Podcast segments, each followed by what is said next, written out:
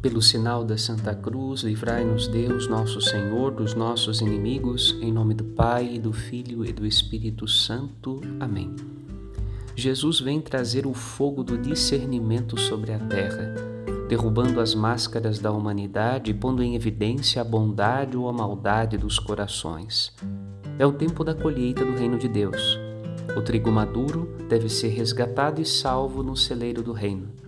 A palha seca deverá ser queimada num fogo inextinguível.